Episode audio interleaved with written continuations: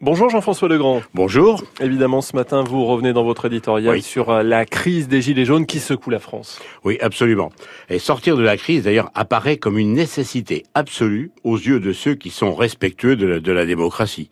Ceux des Gilets jaunes qui demandent la démission du président de la République se rendent-ils compte qu'ils font le jeu de l'anarchie et des extrêmes de gauche ou de droite? Le propre de la démocratie française, c'est de choisir librement et démocratiquement un président. Il est élu pour cinq ans et remettre en cause cet acte républicain fondamental, c'est renier la démocratie. Est-ce que la raison doit l'emporter sur la passion? Oui, oui et oui. La passion aveugle ceux qui s'y adonnent et conduit à n'importe quoi comme la souillure de l'arc de triomphe ou de la tombe du soldat inconnu. La raison permet, elle, de réfléchir et surtout de discuter et donc d'infléchir les actions lorsque c'est nécessaire. Lorsque la raison l'emporte, ça veut dire quoi?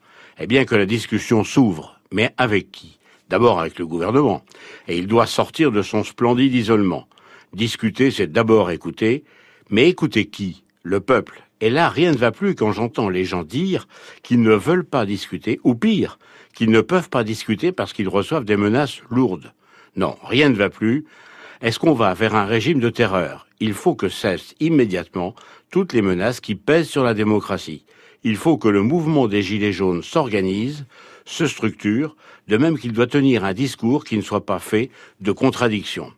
Il faut discuter, dialoguer, s'écouter et surtout chercher à se comprendre. C'est l'urgence de l'urgence et surtout que ce temps de la réflexion ne soit pas une comédie.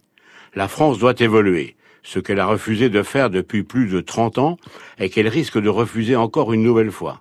Mais il ne faut surtout pas casser l'équilibre entre le pilier économique et le pilier social qui montre aujourd'hui des inégalités, inégalités fiscales ou territoriales. Les mouvements doivent refuser cette tentation de se replier sur eux-mêmes, de se laisser emporter par des amalgames dangereux. Un peuple n'est libre que s'il vit en démocratie. Il faut que la raison de la démocratie l'emporte sur les passions et que tous nous soyons passionnément démocrates. Merci Jean-François Legrand. Votre éditorial à retrouver sur notre site C'est moi qui vous francebleu.fr remercie. et évidemment à, en ouverture d'effet de manche à midi.